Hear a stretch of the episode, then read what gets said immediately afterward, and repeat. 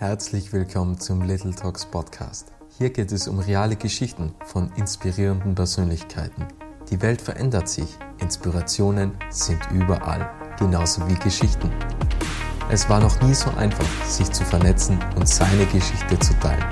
Little Talks vermitteln 30-minütigen Interviews spannende Impulse, welche bewegen, zum Nachdenken anregen und Identifikationspotenziale schaffen. Das ist Little Talks. Mein Name ist Robert Bacher und mein heutiger Gast ist. Ja, heute haben wir bei Little Talks eine etwas ungewohnte Situation. Und zwar hört sie heute nicht die angenehme, tiefe Stimme von Robert Bacher, sondern erstmal meine. Warum? Es ist die 100. Folge und eine ganz besondere Folge braucht einen ganz besonderen Podcast-Gast. Deshalb ist der heutige Podcast-Gast Robert Bacher höchstpersönlich. Hallo Robert, wie fühlt sich an auf der anderen Seite? Hallo Victoria, erst einmal danke, dass ja du das machst. Die, die Idee ist ja irgendwann einmal zufällig entstanden, eigentlich nach unserem Podcast-Interview, wo ich die interviewt habe. Es fühlt sich spannend an. Ähm, es war ein sehr interessanter Prozess über, über die 100 Folgen oder über die 99 Folgen. Und ich bin gespannt, was es jetzt alles für Fragen gibt, finde ich. Es gibt ganz viele und ganz spannende Fragen, aber ganz zu Beginn gibt es immer eine Intro über deine Podcast-Gäste. Jetzt wer nur deinen Podcast hört, der weiß gar nicht so viel über dich und ich wollte gar nicht so viel verraten. Du bist der Gründer und der Initiator von Little Talks. Wie würdest du dein Intro über dich selbst gestalten?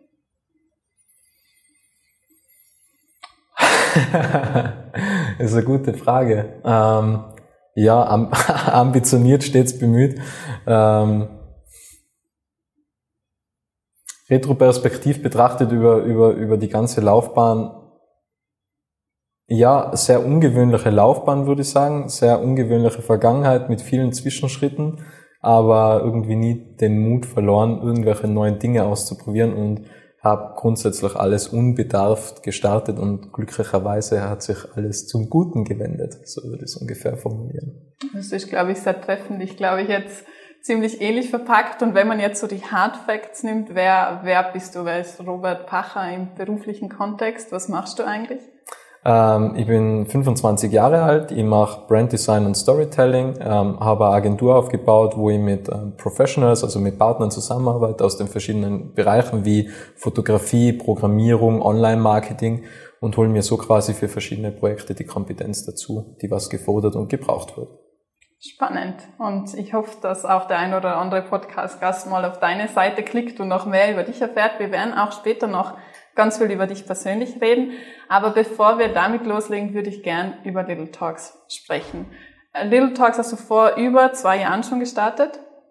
Es ist jetzt die 100. Folge. Du hast über 100 Gäste, 102 hast du mir vorhin erzählt bei dir oder du hast sie auch häufig besucht gehabt darunter ganz viele unterschiedliche. Du hast viele UnternehmerInnen, SportlerInnen, sogar Grafen, vor allem im Plural. Also wer hat schon mal mehrere Grafen interviewt? Und ja, wichtig wäre für mich zu wissen, warum, warum hast du Little Talks überhaupt gestartet? Mir hat's damals interessiert, also ich komme ja, ich war ja ursprünglich Sportartikelverkäufer und kam in dem Genuss dadurch, dass ich im Tourismusgebiet gearbeitet habe, am Sonntag ab und zu Radio zu hören und da gab es ja, ja, sagen wir es mal, das Interviewformat von der Claudia Stöckel, Frühstück bei mir auf Ö3 und ich habe das immer sehr faszinierend gefunden und habe das auch sehr genossen. Und ich bin dann selbstständig geworden und als Verkäufer hat man sehr viel Kontakt mit Menschen, ständig, dauernd, den ganzen Tag. Das ist dann in der Selbstständigkeit weggefallen. Ich habe dann immer wieder, immer wieder diese Idee aufgegriffen, ein eigenes Format zu starten Wäre auch damals sogar äh, an, an, an das Format von Claudia Stöckl angelehnt gewesen in der Werkstätte mit Frühstück, hab's dann aber immer wieder verworfen, weil wo fängt man an, wie schaut es aus, was ist das Konzept? Und irgendwann habe ich 2019 dann unbedarft gestartet, wo es halt einfach mehrere Faktoren gegeben hat, wo ich gesagt habe, und jetzt mache ich das Ganze. Und dann hat's halt einfach mit dem, mit dem Christoph Progress gestartet, ein alter Wegbegleiter, ein alter Freund von mir. Das war dann der erste Podcast-Gast und den haben wir auch zweimal aufgenommen, weil die erste Folge war nicht ja, allzu gut und, und ähm, äh, es war schon gut, aber, aber ich wollte halt den neu aufnehmen und dann haben wir halt einen zweiten Versuch gewagt und genau, und dann startete das 2019, ich glaube im Juni, Mitte Juni, Juli ungefähr. Okay. Und jetzt bis äh, vergangene Woche war dein 99. die 99. Folge, hast du aufgezeichnet. Da liegen ganz, ganz viele neue Bekannte dazwischen. Wenn du jetzt so zurückdenkst, gibt es denn einen Moment oder die eine Folge, an die du dich ganz besonders gut erinnern kannst? Was ist so die erinnerungsträchtigste Folge, der erinnerungsträchtigste Little Talk? Darf ich mehr sagen? Es ist immer schwierig, eine auszuwählen. Ja, probier's mal. Ähm, also, was mir ganz besonders in Erinnerung geblieben ist, ist Bründelsports mit dem Christoph Bründel. Das war für mich eine der inspirierendsten Folgen, was es äh, gegeben hat, weil einfach er mit seiner Art, mit seiner Philosophie, mit seinen Gedankengängen, das hat mich einfach unglaublich fasziniert. Und da war ich damals in Kaprun draußen, er hat mich auch dann eingeladen zur, zur Eröffnung von, vom neuen Flagship Store und wo ich da draußen war, habe ich mir gedacht, was zum Geier hat er da gemacht? Also wie kann man in Kaprun so, so einen unglaublichen Store hinstellen, das ist ein Bergdorf mit 3000 Einwohnern? Und wie er geredet hat und dass er gesagt hat, wir haben keine Arbeitsplätze, das sind Entwicklungsplätze, es hat mir einfach unglaublich fasziniert. Ähm, auch der Christian Moser von, von SOS Kinderdorf ist auch jemand, mit dem habe ich nach wie vor Kontakt. Wir tauschen uns immer wieder aus, reden über alles Mögliche äh, und haben da einen sehr tiefen Austausch, sind dann mittlerweile per Du, das hat sich auch ergeben. Das sind auch so, so Gespräche oder die Uli Was Ehrlich. ist dir von dem Gespräch noch in Erinnerung? Mm, der ist mit ganz anderen Herausforderungen konfrontiert, als wie wir das vom unternehmerischen Kontext kennen. Das heißt, als Leiter, Geschäftsführer vom SOS Kinderdorf ist er sehr viel mit Bürokratie beschäftigt, der ist immer wieder unterwegs, muss schauen, wie kann man in welchen Ländern was machen. Es gibt Kindermisshandlungen im SOS Kinderdorf, das sind Dinge, die dürfen nicht totgeschwiegen werden. Er findet es unsäglich, dass es so etwas gibt. Es gibt auch das Buch vom Schweigen verpflichtet oder zum Schweigen verpflichtet, was über das SOS Kinderdorf geschrieben worden ist, weil sehr viel immer untergraben worden ist. Und wie der mit den Situationen umgeht, wie der versucht, Probleme zu lösen, wie der versucht, es emotional auch mitzunehmen, zu verarbeiten, weil das sind einfach Faktoren, was, was sehr schwierig ist, mit dem umzugehen. Das finde ich unglaublich und, und das sind das waren unglaublich tolle Gespräche und sind es auch nach wie vor und hoffentlich auch noch in der Zukunft. Ganz sicher sogar. Hättest du dir vor über zwei Jahren vor Little Talks denken können, dass du jemals äh, von dem Geschäftsführer von SOS Kinderdorf, oder ich weiß gar nicht, ob man es Geschäftsführer nennt, so viel lernen kannst? Also wäre man überhaupt auf die Idee gekommen? Na, überhaupt nicht. Also das ist für mich, ist es wirklich so, was passiert als nächstes? So, weil, weil immer wieder so, es gibt viele Menschen, die hätte nie gedacht, dass, dass ich die mal interview. Und komischerweise genau die Menschen, die was mir so faszinieren wie Sportalm Kitzbühel, wie SOS Kinderdorf, wie Bründel und so weiter, das sind genau die, wo ich gedacht habe, die sagen nie zu. Weil was habe ich schon bitte zu sagen? Warum nenne ich mir das Recht heraus, ihnen die Zeit mehr oder weniger zu stehlen? Und genau die sind es, die was immer sofort Rückmeldung gegeben haben und gesagt haben, ja klar, machen wir das. Und da habe ich gemerkt, eigentlich je in meinem Kontext, also in meiner Wahrnehmung, je erfolgreicher jemand ist, desto wertschätzender agiert er auch. Und, und weil es gibt viele, wo ich jetzt sage, okay, die sind in meinem Kontext, würde jetzt nicht so als, als unternehmerisch sehr erfolgreich. Natürlich ist jeder für sich erfolgreich, jeder definiert Erfolg anders, aber es gibt viele, die sind einfach Einzelunternehmer und die sagen dann einfach ab oder sagen oder schreiben gar nicht zurück. Und dann denke ich immer, das ist aber krass, dass diese Person nicht einmal zurückschreibt oder sich die die Zeit nimmt, zurückzuschreiben. Und der Jörg Philipp von Beat the Street, wo du ja auch mhm. den Podcast kennst, der hat innerhalb von einer Stunde zurückgeschrieben und hat gesagt, ja klar, mach mal. Kein Problem. Und Gott dann denke ich immer, das ist ultra wertschätzend, ja. ultra krass. War auch eine sehr spannende Folge. Vielleicht hat es auch ein bisschen mit, mit Selbstbewusstsein und Mut zu tun. Ich glaube, die Leute trauen sich einfach auch sehr vor den Vorhang. Aber was ich eben an deinem Podcast auch so toll finde, ich finde das eben so mega, dass du so viele, es sind ja diese 102 Personen, die sind ja wirklich 102 komplett unterschiedliche Gesichter auch und mir hat das immer so ein bisschen aus der Blase wieder rausgezogen, eben das, weil ich kann jetzt vom SOS äh, Kinderdorf Geschäftsführer was lernen oder von äh, eben Beat the Street, von jemandem, der Tourbusse baut und, und Bands durch die Welt kutschiert. Das sind irgendwie ganz, ganz, ganz wertvolle Perspektiven. Also da hast du wirklich was extrem Spannendes gestartet und sehr viele, viele spannende Talks geführt jetzt nicht nur erinnerungsträchtig, was war, wenn wir jetzt ganz tief in die Gefühlswelt äh, reinwuscheln, was war der emotionalste Moment oder Tag, den du gehabt hast? jegliche Emotion oder gezielt auf eine Emotion von, von Berührtsein, Traurigkeit oder? Jegliche, aber auch eben so dieses Berührtsein. Also was hat wirklich so am tiefsten dein Herz berührt, wenn man es ganz kitschig sagen darf? Ich würde jetzt da tatsächlich nochmals den Bründel nehmen, aber nicht direkt vom Gespräch, sondern, sondern von der Öffnung vom Flagship Store, weil mir das äh, fasziniert hat, wie, wie er das erzählt hat, wie das damals sein Vater aufgebaut hat. Es war auch ein, ein, ein Bild seines verstorbenen Vaters im Geschäft ähm, und er ihm die Ehre erwiesen hat und wo er gesagt hat, das größte Risiko ist kein Risiko einzugehen. Der Vater damals, wo heute dieser Flagship Store steht, damals ein kleines Häuschen gekauft und hat vier Bürgschaften damals benötigt. Und das hat ihm mit den, den, den, ähm, den Glauben gegeben und den Mut gegeben, Dinge zu verwirklichen und nach vorne zu treiben. Und das war schon etwas, was mich berührt hat, wie jemand ähm, so viel seinem oder so viel Ehre seinem Vater erweist und den einfach immer mitzieht und einfach sagt, okay, der war quasi so der Vorgänger und der hat quasi den Weg geebnet. Und das hat mich schon fasziniert und, und auch im Sinne von, wie wird der Christoph Bründel von den Mitarbeitern wahrgenommen, weil der ist da gefeiert worden wie ein Nationalheld. Und, und das war für mich unglaublich, wie, wie jemand so wahrgenommen werden kann und auch von außenstehenden Personen so gefeiert wird und so viel Respekt bekommt. Und, und das ist für mich eine unglaubliche Erfahrung gewesen. Ja, es war auch, es ist auch ein unglaublicher, ein unglaublich schöner Tag, auf jeden Fall auch zum Nachhören empfohlen ähm, wie alle Tags, die du da nennst. Äh, dieses, das größte Risiko ist, kein Risiko einzugehen. Das ist mir auch ganz besonders in Erinnerung geblieben. Ich würde mir sogar einbilden, vielleicht ist es eine Einbildung, das ist öfter als nur einmal gefallen in dieser oder einer ähnlichen Form. Und so gibt's noch ganz viele Zitate aus deinem Podcast. Ich glaube, man könnte ein ganzes Buch drüber schreiben. Was ist so für dich die Quintessenz? Gibt so ein paar Dinge, die ganz stark hängen geblieben sind, die diese ganzen vielen starken Persönlichkeiten irgendwie gemeinsam haben.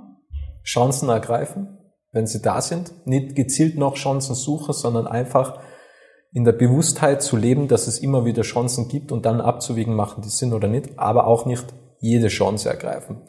Äh, Risiko einzugehen, aber kalkuliertes Risiko wo man also jetzt nicht irgendwie blauäugig zu sagen, ähm, das mache ich jetzt einfach, weil ich bin der Größte und Beste, sondern immer Risiko, ja, aber immer kalkuliertes Risiko. Und nie über Jahre denken, sondern in Generationen. Das ist auch so etwas, was man von vielen, vielen Personen lernt, weil ja auch viele Familienunternehmen dabei waren, auch die Felder KG zum Beispiel. Oder Sportalm ist ja auch äh, Generationswechsel. Bründel ist auch Generationswechsel oder das in der dritten Generation und das sind immer wieder Faktoren, was sie lernen, immer in Generationen zu denken, weil dann wirtschaftet man ganz anders, mhm. als wie wenn man jetzt nur über Jahre denkt. Und ist, ist das auch anwendbar für jetzt Unternehmer oder Unternehmen, die nicht äh, im Familienmodus denken?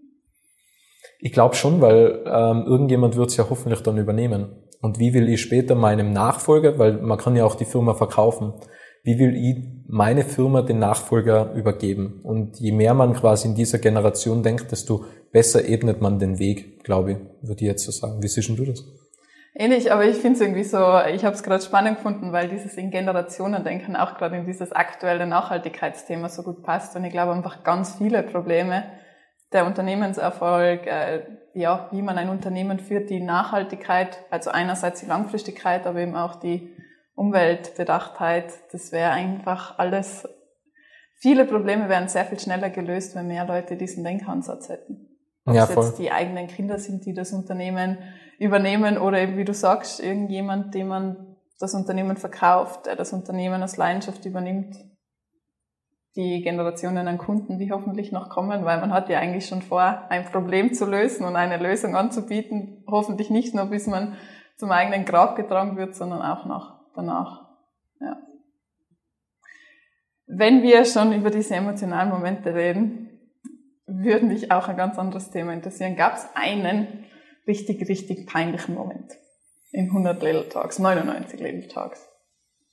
Ja, peinlich war Peinlich war nichts. Ich meine, es ist schon alles Mögliche passiert. Es hat auch schon gegeben, dass ich, dass ich zu irgendeinem äh, Podcast-Interview gefahren bin und dann wurde ich vergessen.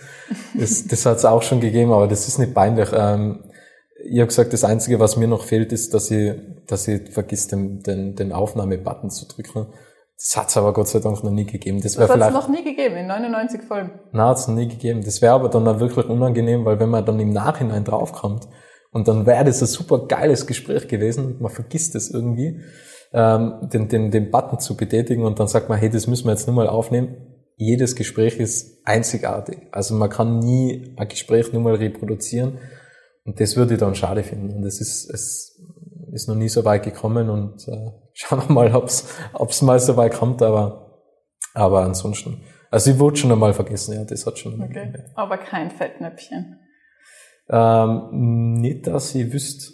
Nicht, dass ich wüsste. Also, Sehr gut. Deshalb machst auch du den Podcast und. Ich bin dann nicht Profi. den Aufnahmebutton hätte ich sicher schon dreimal vergessen.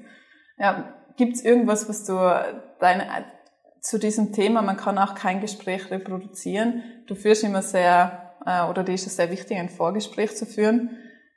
Was ist da der Unterschied? Warum braucht es ein Vorgespräch und wie deine Podcast-Interviews hören sich immer total authentisch an und man hört da wirklich gerne zu. Wie schaffst du das, dass in diesem Vorinterview nicht schon so viel vorweggenommen wird? Da habe ich tatsächlich sogar ähm, negatives Feedback bekommen. Also wenn man es negativ bezeichnen kann, zu mir hat einmal jemand gesagt, sag nicht immer im, im Interview dann selbst, wir haben es im Vorgespräch besprochen, weil man denkt dann immer, was ist denn da nur vorkommen? So, also man ist dann eher neugieriger und viel wichtiger wäre eigentlich so quasi, wir haben jetzt einfach mit dem Gespräch gestartet. Ich finde das immer gut, weil man lernt viel besser die Person kennen. Es gibt ja viele, viele Personen, mit denen habe ich noch nie Kontakt gehabt, vielleicht einmal ein ganz kurzes Telefonat und dann einfach so in das Gespräch einzusteigen. Das finde ich ultra schwierig, weil informieren jetzt auch nicht so stark über die Gäste, weil ich will die nicht irgendwie etikettieren und in irgendeine Rolle oder in irgendeine, äh, irgendeine bestimmte Haltung einnehmen, sondern ich will das so offen wie möglich führen. Deswegen informiere ich mich recht wenig. Und dann lerne ich die Person kennen, ohne Vorurteile. Und dann nimmt man einfach dieses Gespräch auf und deswegen ist mir das Vorgespräch einfach total wichtig. Ja, das merkt man auch. Also ich finde, das klingt immer sehr aufgewärmt. Hat es da schon mal eine, ein Interview, ein Little Talk gegeben, wo du total überrascht warst, der eben komplett anders gelaufen ist, als du dir das vorgestellt hättest? Ja, mehrere. Der Christoph Holz zum Beispiel, ähm, der, der hat's, der hat sich bei Calendly eingetragen. Ich plane ja alles über Calendly. Magst du vielleicht ganz kurz noch sagen, wer der Christoph Holz ist? Der Christoph Holz ist ähm, Folge Nummer 65 und ist äh, Experte für Digitalisierung und Speaker. Und ähm, der hat sich bei Calendly eingetragen und der, normalerweise kriegt man immer automatisch eine Terminbestätigung und bei mir ist es im Kalender drin und ich weiß dann einfach, okay, an dem Tag ist ein Podcast. Da hat aber irgendetwas tatsächlich nicht funktioniert und dann hat er mir eine E-Mail geschrieben, ja, was jetzt mit unserem Gespräch ist. Ja, und, und ähm, weil es einfach, er hat gerade Termineinladung kriegt und äh, ich habe auch keine Terminbestätigung gekriegt und dann, dann habe ich ihn halt angerufen, also tut mir leid, da hat es irgendeinen Fehler gegeben und dann haben wir das einfach richtig spontan aufgenommen. Er war nur im Pyjama und Und dann haben wir das Gespräch aufgenommen. Es hat auch, ah, das war vielleicht ein bisschen Wo haben Sie euch getroffen, dass er im Pyjama war? Äh, über Zoom haben wir das gemacht. Über Zoom, ja. ähm, berechtigte Frage. Es hat noch einen äh, komischen Vorfall gegeben mit dem äh, ähm, ehemaligen CEO vom Franchise Vapiano. Der hat zugesagt. Es war ein bisschen komisch. Ähm, der hat zugesagt und ähm, hat gesagt, schick mir eine Termineinladung. Habe ich ihm auch geschickt. Ich habe aber nie eine Bestätigung erhalten. Und ich habe vor ihm, eine Stunde vor ihm, habe ich einen anderen Podcast gehabt mit dem Jeremy Fay. Und ich habe ihm dann halt nochmal sicherheitshalber geschrieben, hey Mario, ich habe da ja eine Termineinladung geschickt, passt das, steht das? Na, er hat keine bekommen und er hat da schon einen Termin. Gut, dann war das für mich abgehakt, findet nicht statt. Okay, alles gut. Dann habe ich den Podcast mit dem Jeremy aufgenommen und den habe ich ähm, sehr weit überzogen, weil ich habe nachher keinen Termin gehabt. Der Mario Bauer hat deswegen keinen Termin äh, frei gehabt, weil er hat mich doch eingetragen gehabt und hat mir dann eine ziemlich erböste E-Mail geschrieben, warum ich in Zoom-Meeting nicht einsteige oder oder erböst, das ist jetzt übertrieben, er hat halt geschrieben, er kommt nicht rein ins Zoom-Meeting und wo ich bin und der ist halt dann, der hat dann nie stattgefunden. Mir war es dann ein bisschen unangenehm, ihn nochmal zu fragen, ob ein Termin zustande kommt. Also das war vielleicht ein bisschen peinlich und unangenehm. Vielleicht hört er das jetzt und meldet sich bei dir. Er nimmt die Folge wieder Vielleicht, auf. Vielleicht. Ja. Und bei äh, deinem Pyjama-Zoom-Interview, wie hat das noch geendet? Äh, der hat mein, ähm, der was mit mir im Büro sitzt, der Roland, der, der kennt ihn noch von früher und hat halt gesagt, er ist der Roland bei dir, bring mal den einmal. Und, und das hat's halt auch noch gegeben. Dann ist der Roland quasi einen Schreibtisch weiter, dann hat er mit dem Christoph Holz geredet. Das war ein bisschen, ein bisschen komisch. Ich bin nebenbei gesessen. Die haben die Podcast-Folge für dich gemacht. so mehr oder weniger. Es war dann ein unglaublich gutes Gespräch. Also ähm, der, der Christoph hat dann extra noch einen Termin verschoben für mich und hat gesagt, er, er kommt da später. Und äh, dann haben wir den aufgenommen, einfach da war ich null vorbereitet, also das war null Vorbereitung. Ich habe gesagt, okay, über was reden wir? Okay, über das reden wir. Und dann, dann hat es einfach gestartet und war, war ein gutes Gespräch dann schlussendlich. Ja, das sollte man sich nachhören. Ich werde es machen. Und sich dabei den Christoph im Pyjama vorstellen. Gut, es gibt aber auch natürlich noch ein Leben abseits von Little Talks. Du bist ein sehr umtriebiger äh, Mensch. Ähm, du hast auch sehr jung gegründet. Magst du vielleicht ganz kurz erzählen, wann du gegründet hast, warum du gegründet hast? Du warst, als du gegründet hast, 19? 21. 21? Ja. Okay. Also gegründet früher, mit 18 bereits, ähm, aber damals halt noch angestellter Sportartikelverkäufer. Mhm. Gekündigt dann mit 21 am 16. August, äh, 16. Mai 2017 ab 1. Juli dann quasi freigestellt. Das heißt, ab 1. Juli, seit 1. Juli 2017 bin ich, bin ich quasi selbstständig. Ähm, Hauptberuflich. Genau, ja. Genau. Und äh, wie ist das eigentlich zustande gekommen? Ich habe damals eine, eine Freundin gehabt, was ähm, gesagt hat, okay, die Doppelbelastung, also ich habe quasi immer so nebenbei designt und war aber irgendwie ein Sportartikelverkäufer, so 40 Stunden plus. Und das hat halt irgendwie nie so ganz funktioniert, weil einfach immer die Doppelbelastung halt war und das will ich eigentlich machen, so designen und, und dann war aber auch noch der ganz normale Job, wo ich halt ähm, Geld verdient habe. Und äh, dann hat sie gesagt, okay, entscheide die entweder oder. Und dann habe ich halt gekündigt, weil sie hat gesagt, okay, entweder du kündigst oder ich bin weg. Ich habe gekündigt, sie war trotzdem weg. es ist trotzdem alles gut gegangen. Von dem her hat's gepasst. Damals sicher eine Tragödie, heute schaust du wahrscheinlich. Heute lache ich darüber. Genau. Was waren damals deine Ziele, als du gegründet hast und wie haben sie dich sind die immer nur die gleichen? Haben die sich verändert? Mhm, stark verändert. Also das Ziel war damals einfach nur nicht äh, scheitern. Also alles versuchen, um nicht zu scheitern. Das war damals so die Intention. Ich habe null Ahnung gehabt, was mache ich da überhaupt. ähm, ich habe null gewusst, wie, wie läuft, ich weiß heute auch noch nicht, was ich überhaupt mache. Aber egal, äh, aber ich habe null Ahnung gehabt über den Tagesablauf. Und, und das waren halt so, ich habe mich halt da reinarbeiten müssen, habe halt schauen müssen, okay, wie funktioniert Kundenakquise. Das waren ja alles Themen, mit dem habe ich mich nie beschäftigen müssen es hat dann irgendwie geklappt, Gott sei Dank. Und ja, ähm, die Ziele unterscheiden sich schon. Ich wollte immer eine große Agentur aufbauen. Das war, das war halt damals so die Intention. Mittlerweile gibt's eine ganz andere Vision, weil, weil ich war dann bin sehr lesebegeistert, liest sehr, sehr viele Bücher. Und äh, mittlerweile ist eher so die Intention, etwas im Bildungsbereich zu, zu bewegen, etwas im Bildungsbereich zu machen. Und, und mit deiner jetzigen, also mit Bacher Agency oder na, also das ist dann ein separat. Serial, Serial Vendor. Also es ist dann schon ein, ein externes Projekt. Das war auch mit, mit Little Talks. Das hätte auch nie unter der Agentur laufen sollen eigentlich. Also das sollte, es hätte eigentlich immer ein externes Projekt sein sollen.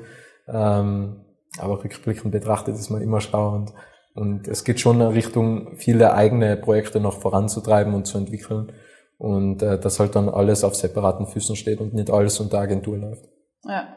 Du hast jetzt gerade gesagt, es ist irgendwie trotzdem alles aufgegangen und irgendwie ist schon alles gut gegangen. Ich habe aber ganz fest aus dem Tag, den wir gemeinsam gehabt haben, also die Folge mit mir, habe ich noch in Erinnerung, dass du mir damals gesagt hast, dass man viel zu viel und viel zu oft sich auf das Glück beruft und sagt, ich habe Glück gehabt und es ist mit ein bisschen Glück ist alles gegangen und du aber eigentlich anderer Meinung bist.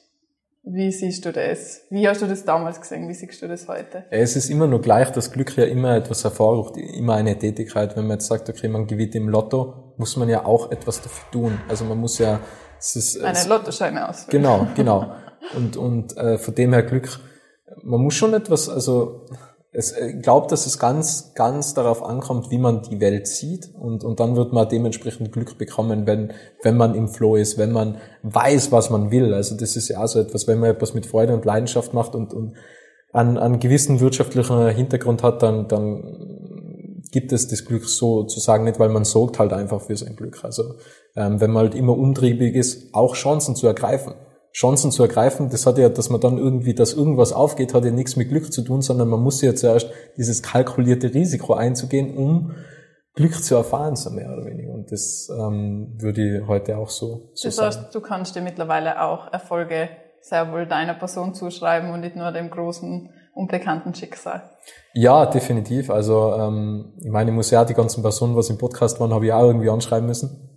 Ab und zu gibt's dieses Glück, dass man einfach weiterempfohlen wird. Das, das gibt's auch ab und zu. Aber, aber das ist ja auch, also das kommt ja nicht von irgendwoher, dass man, dass ich die kennenlernen, dass ich, dass ich bei der Felder KG war oder den Rainer Züttel oder wie die ganzen heißen. Ähm, das kommt ja nicht von irgendwoher. Oder auch anderes Beispiel, Celine zum Beispiel, was du mir weiterempfohlen hast. Das sind, das hat weniger, also ich habe ja auch dafür etwas tun müssen, damit, damit es möglich ist, dass die Celine bei mir im Podcast ist. Das fordert halt auch immer Aktionen vorher. Aber man darf auch glauben, dass etwas ähm, bedingungslos ins Leben tritt. Also diesen Glauben darf man ja immer haben und sollte man nicht Auf verlieren. jeden Fall. Dieser Link kommt übrigens nächste Folge raus. Genau. Ja, genau, genau. Dann haben wir jetzt schon ein bisschen neugierig drauf gemacht. Gibt es da irgendwelche, auf welche Erfolge würdest du jetzt sagen, bist du besonders stolz? Ja, alles, was den Podcast betrifft. Für mich ist das immer nur, wo ich mir denke, Felder KG, die haben mich durch die ganzen Produktionshallen geführt, die Tamara und der Alexander und die denke ich mal, wie zum Geier bin ich da jetzt schon wieder hergekommen. Und dann führen wir die da durch und, und ähm, andere geben mir auch andere Einblicke und dann erlebt man das, dann ist man in dem Büro, dann war ich beim Jörg Philipp in diesem unglaublichen Meetingraum, bei Ambros Gasse in Asi reisen, unglaublich schönes Gebäude. Und ich denke mal immer, wie zum Geier bin ich da hergekommen. Und ähm, nicht, dass ich das in Frage stelle, weil ich weiß ja schon, wie ich da hingekommen bin, aber, aber für mich ist halt jede Woche, wo ich neue Menschen kennenlerne, das ist für mich der größte Erfolg und wo ich einfach, einfach ähm, und dann würde ich mal selbst zuschreiben, also es erfordert ja immer etwas. Im Auf jeden Fall, das ist von dir geschaffen und sehr konsequent auch nachgegangen. Wir haben davor schon darüber gesprochen, wie viele Podcasts starten und wieder aufhören und 80 Prozent vor der 20. Folge werden wieder auf. Ja. Verrückt. Ja. Du hast jetzt Folge 100, also da kannst du wirklich stolz drauf sein. Dass wir auch gerade über Erfolg sprechen, ich glaube, da bist sicher auch geprägt worden durch deine 99 Folgen, weil was mir so in Erinnerung geblieben ist, ich höre deinen Podcast auch regelmäßig und Erfolg wird sehr häufig definiert. Und sehr häufig ganz unterschiedlich definiert. Was waren so, welche Erfolgsdefinitionen sind dir in Erinnerung geblieben? Ich muss gestehen, ich habe oft die Frage gestellt, würdest du sagen, du bist erfolgreich oder äh, was ist für dich Erfolg, weil ich selbst immer auf der Suche nach der Antwort war, weil ich sie selbst nicht gehabt habe. Und, das erklärt und, einiges. ja, weil sie ist echt voll oft vorkommen. Ähm, also ganz 100 Prozent habe ich immer, also mittlerweile bin ich so der Meinung, jeder, jeder muss für sich selbst Erfolg definieren. Was oft vorgegeben wird von außen, ist nicht Erfolg von, von den äußerlichen Faktoren oder so etwas. Ähm, jeder kann für jemanden kann ein Erfolg sein, Familie zu gründen und ein Haus zu bauen. Das kann genauso in seiner Wahrnehmung unglaublich erfolgreich sein. Ähm, mir gefällt die, die, die, die Definition ganz gut, dass Erfolg dann eintritt oder Erfolg ist das, wenn du etwas machst, was, wo du darauf, darin eingehst, wo du 100% Leidenschaft hast, wo du dich selbst damit committest und sagst, das ist es, das ist das eine Ding, was ich unglaublich cool finde das, ähm, das würde ich als, als Erfolg mittlerweile bezeichnen, zu finden, was man wirklich tun möchte. Ja, ich glaube, das ist auch eine Definition. Also ich kann nur für mich sprechen. Meine Definition von Erfolg hat sich in den letzten 27 Jahren, ich will nicht wissen, wie oft verändert. Und ich glaube, man wächst da auch ein bisschen rein, umso länger das Unternehmen steht. Umso mehr geht man auch von diesem rein berechenbaren finanziellen Erfolg weg. Und ja, habe auch sehr viele Inputs durch deinen Podcast gekriegt, muss ich sagen. Freut mich. Da sehr oft äh, die Aussage gefallen ist, Erfolg ist nicht Geld. ja, ja, der Gerald Unterberger hat gesagt, äh, Geld ist nicht alles. Wo ich ihn gefragt habe, ob er jemals seinen Oldtimer, seinen ersten Oldtimer verkaufen würde, bei einem unmoralischen Angebot und auch beim Jörg Philipp, was du selber angesprochen hast, man, man glaubt dem wirklich, das war so authentisch, wie du selbst gesagt hast, man glaubt dem, dass dem Geld wirklich nicht wichtig ist. Und, oder vielleicht fasst du es nochmals in eigenen Worten. Es war, also ich finde die Folge wirklich unglaublich. Ich habe noch nie jemanden so authentisch sagen hören, dass ihm das, also das finde ich, hört man aber bei sehr vielen deinen Podcast-Gästen und das geht, glaube ich, irgendwie korreliert das schon auch ein bisschen mit, mit dem, was wir in der Gesellschaft als Erfolg sehen, dass das Leute sind, die sind eben nicht angetrieben durch rein kapitalistische Ziele, sondern die haben das irgendwann mal gestartet, egal wie viele Hürden waren, egal wie viele Rückschläge waren, weil sie das unbedingt machen wollten. Und denen kannst du, glaube ich, ganz, ganz, ganz viel Geld nehmen, gerade dem Jörg, und ihm aber nur diese eine Sache lassen, die ihm Spaß macht, die ihn erfüllt und es passt schon. Das Leben passt. Unabhängig davon. Ja, ich glaube, bei dir ist es aber auch so, es gibt nicht immer nur Erfolg. hoffe ich, sonst wäre es ein bisschen unnatürlich. äh, außer du sagst schon, das war seit 2017 ein steiler Bergaufflug. Es gibt auch immer wieder mal Rückschläge. Was war, wenn du jetzt so zurückdenkst, du bist jetzt, boah, das sind jetzt auch schon vier Jahre, oder? Länger. Nein. Ja, es sind ein bisschen über vier Jahre. Ja. Was waren so die größten Herausforderungen jetzt in deiner Rolle auch als, als Unternehmer, als Einzelunternehmer? Du bist ja Einzelunternehmer, richtig? Was waren da so die größten Herausforderungen und wie bist du damit umgegangen? Hm, als ich damals gestartet habe, habe ich jetzt nicht gerade die, die, die größte finanzielle Sicherheit genossen. Ähm, das war halt immer so, so wie lange gibt's mich noch Prozess, ähm, wo man halt nicht genau gewusst hat, okay, wann kommt welcher Auftrag, wann wird bezahlt und das war halt immer so eine schmale Gratwanderung es hat sich halt dann irgendwann gebessert mit der Zeit. Ähm, aber das waren, das waren schon ultra schwierige Herausforderungen. Es hat auch einmal ein brutal stressiges Projekt gegeben, wo halt immer mehr dazugekommen ist und, und dann habe ich teilweise im Büro geschlafen und, und habe halt gedacht, ja, wird schon gut gehen. Und dann hat es vom Marketing geheißen, ja, können wir das auch noch machen bis zum Messe? Ja, ja, klar, schlafe halt nur weniger. So, das habe ich natürlich nicht erwähnt, aber ich habe es halt dann einfach gemacht, habe halt dann um, um 3.30 Uhr irgendwelche E-Mails verschickt, habe im, hab im Büro geschlafen. Die Putzfrau ist Gott sei Dank jeden Tag um fünf gekommen, um mich wieder zu wecken. Und das waren halt schon herausfordernde Zeiten, aber ich habe mir immer gedacht, boah, das muss so ultra krass sein, wenn man, wenn man viel arbeitet und da im Büro schlaft. Und dann ist man einmal so über den Berg drüber und denkt sich, hm, das hätte ich mir jetzt irgendwie anders vorgestellt. Also, wenn man dann einmal über den Berg drüber ist, dann denkt man, ja, so schlimm ist es gar nicht, ähm, mal im Büro zu schlafen oder sowas. Oder so krass, ähm, wie man sich's ausmalt. Ähm, genau, also das waren schon schwierige Situationen. Ähm, das war damals ein ultra schwieriger Prozess, beziehungsweise es war ziemlicher finanzieller Druck auch da. Irgendwie habe ich es dann geschafft und da war ich dann auch ziemlich, ziemlich happy, ähm, wo ich dann gemeint habe, ich bin so über den Berg drüber und genau. Was war dann, also quasi einfach viel harte Arbeit hat dich, war deine Lösung für diese Herausforderungen? Ja, und da wenig äh, Zweifel. Also ich glaube, dass, dass äh, ich im Endeffekt dieses große Projekt, wenn ich damals ehrlich gewesen wäre, hätte ich Nein sagen müssen, weil meine Kompetenzen eigentlich dafür, ich war dann noch ziemlich am Anfang und, und meine Kompetenzen äh, haben damals eigentlich nicht ausgereicht hätte jetzt einfach mal gesagt, das war also ziemlich großer Kunde. Ich habe es aber dann trotzdem gemacht und habe einfach gesagt, na, das muss irgendwie klappen und ich habe es dann irgendwie geschafft. Also das war, ist glaube ich auch so dieses kalkulierte Risiko, ähm, was ich damals eingegangen bin. Ich habe gewusst, dass das ziemlich viel Energie verlangen wird und ich habe gewusst, dass da sicher die ein oder andere Frage auf mich zukommen wird, was ich so vielleicht nicht beantworten kann. Es hat dann irgendwie geklappt und äh, ich weiß das sehr zu schätzen, dass der äh, Kunde damals sehr, sehr geduldig war in dieser Zeit. Sehr gut, solche Kunden braucht Ich sage auch immer, als Unternehmer, als Unternehmerin darf man auch mal unvernünftig sein, beziehungsweise muss man, sonst glaube ich, wird das nichts, wenn man immer alles mit Vernunft entscheidet. Aber ja, klingt auf jeden Fall spannend. Wir sind aber auch beide, glaube ich, so, ich würde vermuten, es ist eine geteilte Meinung, dass Arbeit ich denke, wenn man ein Unternehmen gründet, dann darf das am Anfang und manchmal muss es auch sehr viel Arbeit sein. Ich kenne wenige Unternehmer, die sagen, das war so locker die erste Zeit. Ich denke so gerne zurück. Es war so gemütlich. Es ist oft sehr hart und trotzdem teilen wir, glaube ich, die Meinung, dass eben Arbeit nicht immer ein riesengroßes Struggle sein muss und eben dieses Erfolgreichsein immer mit 70-Stunden-Wochen äh, verbunden sein muss. Wie, wie schaut deine Arbeitswoche aus? Arbeitest du die berühmt-berüchtigen 70 Stunden oder geht's auch mit weniger? Ja, mittlerweile mit weniger. Ich war ja damals so, ich glaube, Burnout-Kandidat Nummer eins. Der Matthias Neef hat äh, damals zu mir gesagt, der Geschäftsführer von der, von der Destination Wattens, von der Werkstätte Wattens, vom Büro, wo wir jetzt gerade sitzen, der hat damals zu mir am 31. Oktober um 22 Uhr, das war glaube ich 2018, kann ich mich noch gut erinnern, wo er gesagt hat, ich finde es sehr gut, dass immer Leben in der Bude ist, aber man sollte nicht drin wohnen, Robert.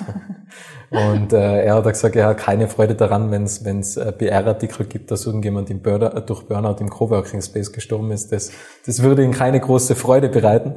Ähm, und ich habe halt damals ja einfach so ultra Geld getrieben. So, ich muss das einfach erreichen und ich will das noch haben und das noch haben und, und sehr von Äußerlichkeiten geprägt und ich muss mir das nur leisten und das. Und eigentlich war das totaler Blödsinn. Und ich habe mich da eigentlich selbst in etwas hinein gearbeitet und im eigenen Kopf quasi Schach gespielt, was kann ich jetzt noch machen, um noch mehr zu verdienen und so weiter. Und das, das kann ja nicht funktionieren. Meine Energie hat halt ähm, immer, immer mehr abgenommen und ich habe halt irgendwie versucht, immer mehr zu verdienen und immer mehr zu schaffen und, und das, da habe ich mir halt irgendwie hinein manövriert Bin dann aber glücklicherweise wieder rausgekommen, indem dass ich mal mein ganzes Leben betrachtet habe und nicht nur irgendwie Arbeit und habe jetzt so quasi ganzheitliches Lebenssystem mit genug Ausgleich, mit genug Fokuszeiten, mit genug Planungszeiten und wo ich halt eigene Zeiten anplanen, wo es halt so wirklich um äh, aktive Erholung geht, wo ich halt wieder in kurzer Zeit sehr, sehr viel Energie danken kann. Und ich habe es ja im Vorgespräch gesagt, ähm, der, was nicht weiß, wie lange er arbeitet, arbeitet meistens zu viel. Also ich habe da ganz klare, klare Zeiten, wo ich sage, von bis arbeite ich und danach steige ich aus, so quasi. Ja. Wäre das auch so, oder gibt es Empfehlungen, die du hast an, ich glaube, es sitzen jetzt gerade, wahrscheinlich gerade unter Zuhörern sind einige junge Unternehmer auch, die, ich glaube, es gibt genug, die genau in der Situation sind, irgendwie um 22 Uhr noch am Schreibtisch zu kleben und dem Burnout fleißig entgegenzuarbeiten. Wie hast du es damals, wie hast du noch die Kurve gekratzt und was würdest du anderen empfehlen, die in der Situation sind? Äh, ich habe mir die Frage gestellt, wo sehe ich mich in fünf Jahren in jedem Lebensbereich? Wie will ich aufwachen? Wo will ich aufwachen? Neben wem will ich aufmachen? Wie sieht meine Morgenroutine aus? Was will ich bewegen und so weiter? Und die fünf Jahre auf drei Jahre, auf ein Jahr und auf 90 Tage heruntergebrochen. Und dann war für mich klar, okay, was muss ich 90 Tage lang tun, um das zu erreichen in fünf Jahren? Also ich habe das sehr, sehr akribisch runtergebrochen und äh, da gibt ja das, das magische Fokusfenster, wo man aufschreibt, was sind die ganzen Tätigkeiten, was ich tun muss und was zahlt wirklich darauf ein.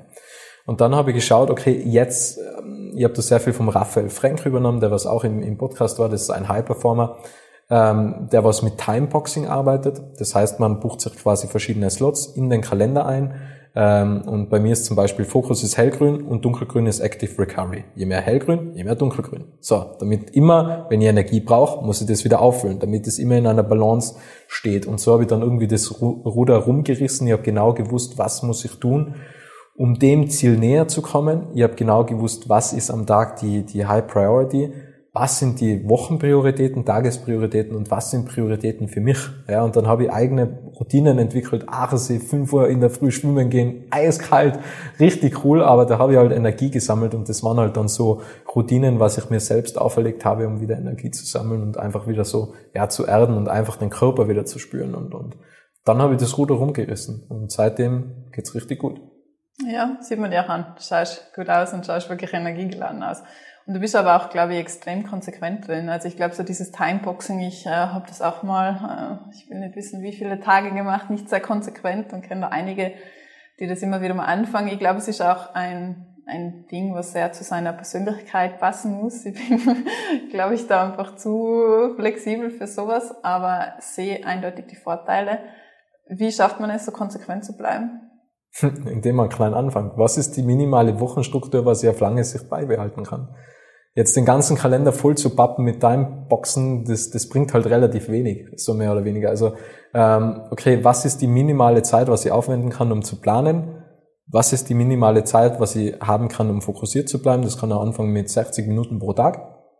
Und dann erweitert man das Ganze. Und was ist die minimale Zeit, was ich mir gebe, um Erholung zu sammeln? Das kann ein Abend in der Woche sein, wo man sagt, okay, Active Recovery, was gibt mir am meisten Energie? Das können Dinge von früher sein. Harry Potter Bücher zu lesen, äh, zu lesen zum Beispiel. Oder ist jetzt kein Beispiel von mir, aber ich spiele zum Beispiel Schach oder ich gehe golfen oder ähm, ich gehe wandern in, im Wald oder so etwas. Und das gibt mir Energie und einfach klein anfangen und sagen, okay, ein Abend, der ist für mich und das mache ich. Und das ist, glaube ich, ganz, ganz wichtig, jedes Ding zu 100 Prozent machen. Wenn ich jetzt mit dir rede, dann bin ich ja nicht abgelenkt. So, das betreibe ich zu 100 Prozent. Und wir betreiben ja die Erholungsphasen zu vielleicht 40 Prozent, mhm. weil wir lesen ein Buch und schauen nebenbei 25 Mal auf WhatsApp oder Instagram oder was auch immer. Ähm, und wenn man Dinge immer zu 100 Prozent betreibt, dann, dann, dann ist man, dann, dann kann man, glaube ich, nur glücklich werden, wenn man diese ungeteilte Aufmerksamkeit, oder? Also es ist ja viel schöner, wenn, wenn du jetzt mit einem Partner am Abend essen gehst oder so und der gibt dir hundertprozentige Aufmerksamkeit, oder? Auf jeden und, Fall. Und der schaut nicht ständig aufs Handy. Und, und ich habe mir halt gedacht, okay, wenn ich jetzt mit der Partnerin essen gehen würde, die erwartet sich das ja, okay, der gibt mir die ungeteilte Aufmerksamkeit. Und so soll es eigentlich bei jedem Ding, was ich im Leben mache, das, das sollte eigentlich meine ungeteilte Aufmerksamkeit in dem Moment verdienen. Und ähm, auch eigene Rituale zu erschaffen, wann ist die Arbeit aus. Ich habe ein zweites Handy dort, niemand die Nummer, nicht einmal meine Mutter. Das ist ähm, schockierend eigentlich, aber Erstens Was bin machst du mit diesem Handy dann? Spotify und, und Blinkist und äh, Headspace ist Okay. Also das sind also eigentlich nicht die drei Dinge. für Kontaktaufnahme, sondern Gar nichts. Ah. Du, das andere Handy lass ich da und traurigerweise kommt man drauf, wie viel, äh, wie viel die Menschen von dir brauchen. Nach 17 Uhr, nämlich niemand hat sich eigentlich mehr oder weniger innerhalb der zwei Jahre gemeldet. Andererseits hilft es mir einfach extrem runterzukommen, weil ähm, ich bin auch nur ein Mensch und wenn ich die Möglichkeit hätte, zu Hause E-Mails abzurufen, würde ich es machen. Ist ja ganz klar, weil ich will ja wissen, okay, wird nur, wer ich nur gebraucht oder sowas. Und so haben wir quasi selbst das System geschaffen, was alternativlos ist. Aber du lässt dann wirklich dein Handy, auf dem die einzige Kontaktmöglichkeit für dich ist um 17 Uhr im Büro. Genau. Und wenn du mit jemandem nach 17 Uhr was machen willst, dann Das mache ich ja vorher aus. Wenn es im Kalender nicht drinsteht, also ich mache jetzt aus, was mache ich am Freitag oder sowas. Und äh, dann hat man auch diese Planbarkeit. Ich bin jetzt, ich bin schon spontan bis zu einem gewissen Grad, aber es gibt einfach so so gewisse Dinge. Ich meine, ich bin ja ewig lang bis 17 Uhr, ist ja lange Zeit und ich gehe, ich stehe um 4 Uhr auf, also so lange kann ich ja nicht wach bleiben, so schlussendlich.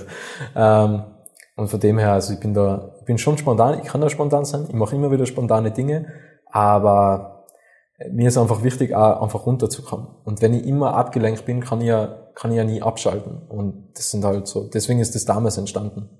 Ähm, damals heißt vor über zwei Jahren habe ich dann ein zweites Handy besorgt. verrückt, Ja. aber spannend. Ja. Sehr digital getetoxed auf jeden Fall. ja, man muss konsequent bleiben. Das ist halt die Krux, oder? Also, Ja, das hast du auf jeden Fall drauf. ich versuch's Unbedingt. zumindest. Ja. Ich versuch's zumindest.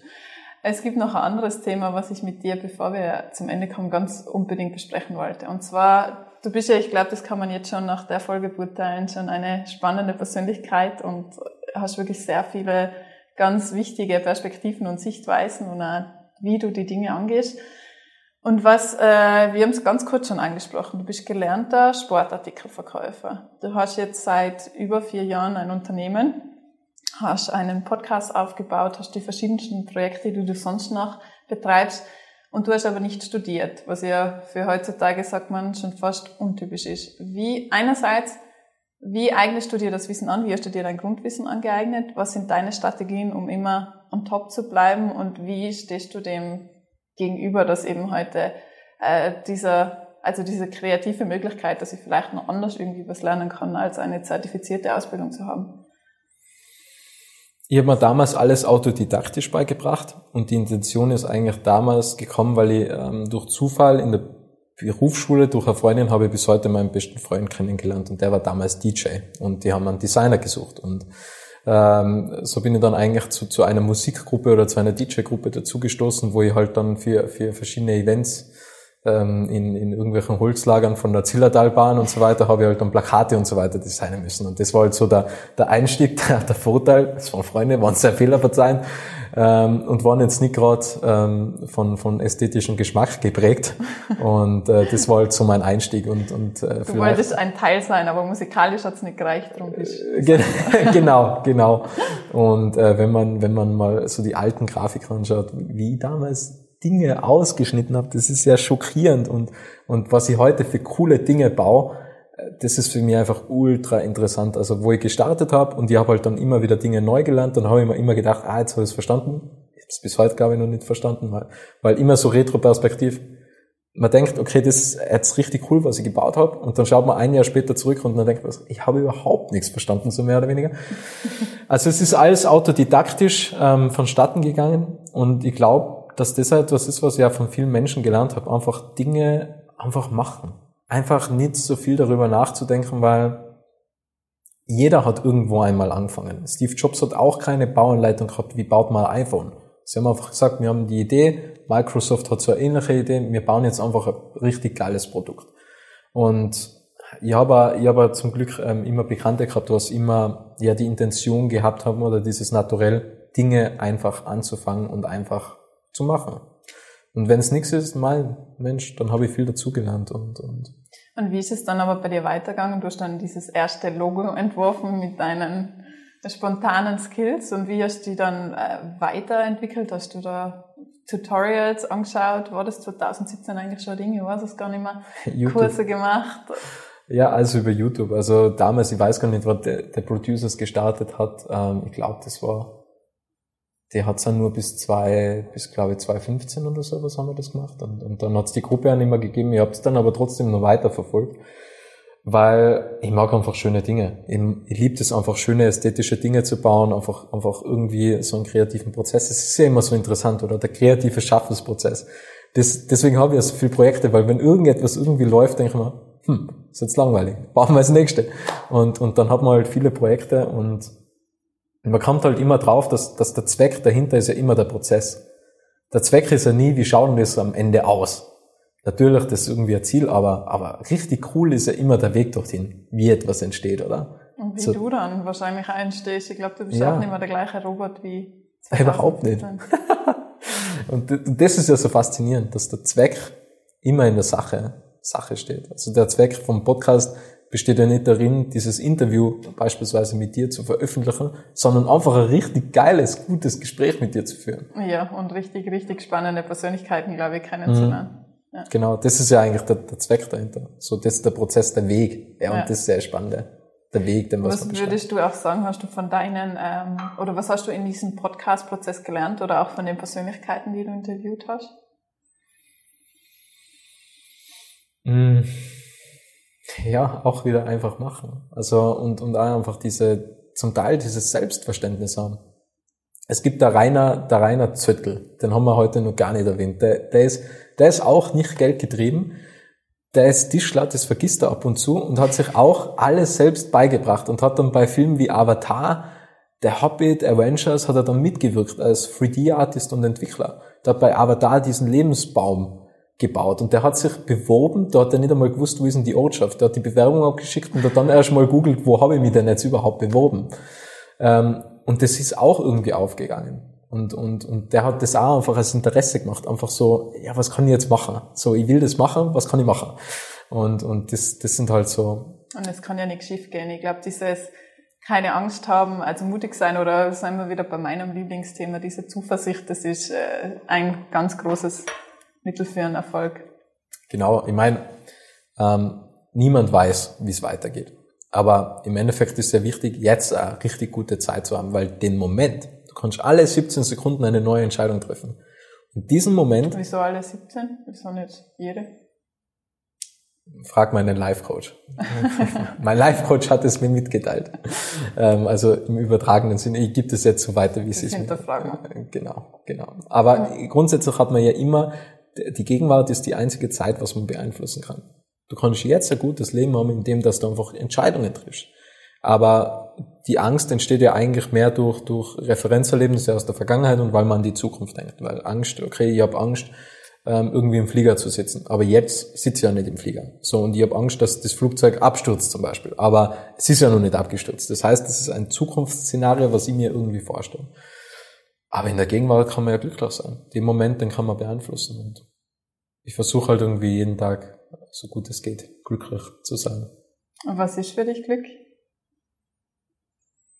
Das zu machen, was mir Freude macht. Und nicht irgendwie ähm, dann, dann im Nachhinein zu denken, oh, hätte ich doch oder so. Es gibt viele, viele Dinge, wo man denkt, warum zum Geier habe ich das eigentlich gemacht? Also gibt es ja viele, viele Entscheidungen, was man, was man dann denkt, ey, warum habe ich das eigentlich gemacht? Aber im Endeffekt, ich würde es bereuen, wenn ich es nicht gemacht habe. Da waren so viele blöde Ideen dabei, wo ich mir gedacht habe, die Zeit hätte ich mal sparen können. Aber das wäre beim Podcast gewesen, oder? Also hätte ja zum Beispiel, das hat sich ja erst mit der Zeit entwickelt. Eigentlich wollte ich ja öfter schon den Podcast lassen.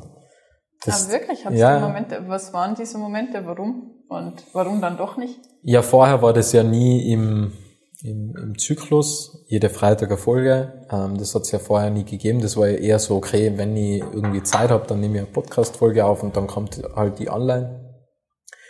Und das ist halt also, wann ist der Tipping Point erreicht? Früher habe ich nur sehr auf Statistiken geschaut und habe mir gedacht, ja, wann, wann, wann, wann kommt der nächste Sprung, wann kommt der nächste Sprung? Und man hechelt irgendetwas hinterher, wo man nie weiß, wann tritt es ein. Und, und dann irgendwann denkt man halt, macht das überhaupt Sinn? Ja, es gibt keine, keine Bewertung, keine, keine Rezensionen oder sowas. Und dann stellt man das natürlich in Frage, was man macht. Und ähm, ich bin dann durch Corona, das war für mich ein Beschleuniger, wo ich gesagt habe, und jetzt mache ich das. Und jetzt schreibe ich einfach mal wahllos Leute an. Dann hat es angefangen mit einem Bekannten von mir, mit Martin Holztratner. Das, ähm, und dann hat es so Schritt für Schritt angefangen. Und seitdem es war im März, April sowas. Seitdem ist wöchentlich dann eine Folge online gegangen. Und dann habe ich nicht mehr aufgehört, Folgen zu produzieren. Aber zwischenzeitlich habe ich mir gedacht, was zum Geier mache ich überhaupt? Und, und das ist ja immer so, das sieht man halt nie. Ähm, dass man auch ab und zu zweifelt und sich denkt, warum mache ich das? Und ja, es schaut immer alles sehr shiny nach außen aus. Ja, aber schaut ja immer so erfolgreich aus. Und, und ich denke mal, jetzt auf die Folge freue ich mich mit dem Manfred Hückel, Dr. Manfred Hückel in St. Gilgen in der International School. Da war es jahrelang Head of Marketing bei Red Bull war und dann diese, diese ähm, teuerste Privatschule Österreichs gerettet hat.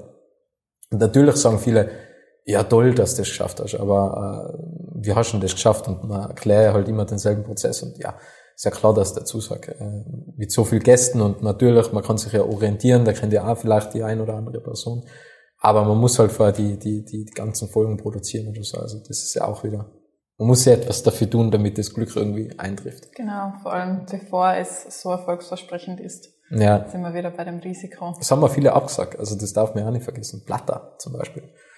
Ähm, Matthias Strolz hat nie, äh, da hat es nie die Möglichkeit gegeben. Würde ich unglaublich spannend finden. Das würde ich auch gerne hören, das Interview. Ja. Herr Strolz, wenn Sie zuhören, lieber Matthias. ich habe heute wieder mit jemandem telefoniert, der kennt den Onkel von Matthias. Weil ich gesagt, frag ihn, frag ihn, ich will den Matthias haben. Oder ähm, Zotter zum Beispiel. Das sind äh, Thomas Brezin hat auch abgesagt. Das sind so, aber es ist nie aus der Welt der Ruhe, es hat auch vorher abgesagt. Und dann habe ich es über irgendeinen anderen Hinterweg wieder versucht. Ja, klar können wir das machen. Ah, cool. Sehr gut. Darf man dich auch, also eine wichtige Frage eigentlich in dieser Folge, darf man dich auch kontaktieren, wenn man das Gefühl hat, man hat was zu erzählen? Ja, hat es ja schon, hat's ja schon zweimal gegeben, ja. Okay. Können ja. wir da gleich irgendwie die Kontakt, Kontaktdaten droppen? Robert at pachert.agency. Ja, bewerbt euch. Ja, auf jeden Fall, immer gerne. Und es gibt auch, also ich finde, ein Großteil auch deiner Stories findet in Tirol statt, bin ich da richtig? Ja, hauptsächlich, hauptsächlich. Das habe ich so spannend gefunden, dass wir, äh, wo man immer das Gefühl hat, die, wir sind ja beide TirolerInnen, dass es in Tirol, in diesem kleinen Bundesland, in diesem kleinen Land Österreich gibt's ja nichts zu erzählen. Ich bin fasziniert ja. nach deinen Podcast-Folgen, welche Treibkraft, was für coole Unternehmen, was für coole Persönlichkeiten wir da haben. Also ich finde schon allein deshalb hat sich der Podcast. Der Jörg ist für mich so ein passendes Beispiel, weil der immer so inkognito eigentlich so agiert. Man sieht nicht viel von. von Street. Genau, genau. Und, und, und dann, dann redet der über alles Mögliche und die denken, ah, wie genial. Und der hat ja gesagt, ich, ich mache das normalerweise nicht, aber ich will da helfen. Und dann denke ich immer, wie cool, oder? Und, und das sind so, der zum Beispiel, oder auch der Rainer Züttel mit, mit Avatar und, und Hobbit und Peter Jackson und, und so weiter. Das sind für mich so, den hat auch niemand auf dem Zettel, dass der, der sitzt in Kufstein. Ja. Und, und äh, programmiert da in sein Zimmerchen herum. Und ich denke mal, das ist ja, das ist ja Wahnsinn, dass sowas gibt. Wirklich. Also ich finde das eine richtig tolle Präsentationsfläche auch für, für lokale und für regionale Unternehmen. Und, und auch andere Persönlichkeiten, wie gesagt, Grafen, SportlerInnen, was auch immer da noch kommt. Die Schweinberger Zwillinge, ja. Genau. Zum Beispiel. Die waren auch wirklich spannend. Ja, wir könnten, glaube ich, noch ewig sprechen. Du hast mir gesagt, ich darf ein bisschen überziehen. Wir sind jetzt aber auch schon fleißig am Überziehen. Deshalb komme ich vielleicht doch so langsam zum Ende. Und zwar komme ich zu der Abschlussfrage, die du immer stellst. Und ich hoffe, ich stelle sie richtig. Gibt es etwas, das du noch sagen möchtest? Fast richtig. Was möchtest du noch sagen? Aber alles gut. Ähm, ich will Danke sagen an alle 102 Gäste, an alle Zuhörerinnen und Zuhörer. Ähm, jeder, der was dabei war, ihr habt das alles möglich gemacht, dass es 100 Folgen gibt. Das würde ja auch schon darüber hinaus produziert. Und ansonsten wäre das nie möglich gewesen. Ich weiß, dass ich ab und zu lästig war und nervig war und auch die zum Beispiel mit Fragen bezüglich der Selin belästigt habe beim Arzt. Aber jeder ist mir zur Seite. Wartezeit verkürzt, bitte. ja, so kann man es auch sehen. Ähm, aber jeder, jeder hat seinen Teil dazu beigetragen und das wäre sonst nie möglich gewesen. Ohne, ohne euch alle. Also vielen, vielen Dank. Ja, und wir sind, glaube ich, alle, ich spreche, glaube ich, für viele andere, wenn ich sage, gratuliere zu dem, was du geschaffen hast. Und auch viele, viele Little Talks. Dankeschön. Wenn würdest du dir nur als Podcast-Gast wünschen? Matthias Strolz. Nein, ich habe da, glaube ich, noch so die eine oder andere Empfehlung. Ich schreibe da Liste. Sehr cool, sehr cool. Vielen, vielen Dank nochmal. Ja, danke dir. Danke für den Talk und danke, dass ich habe dürfen einmal Host sein. Schön, dass du den Podcast bis zum Ende angehört hast. Wenn dir diese Folge gefallen hat, kannst du den Podcast gerne abonnieren.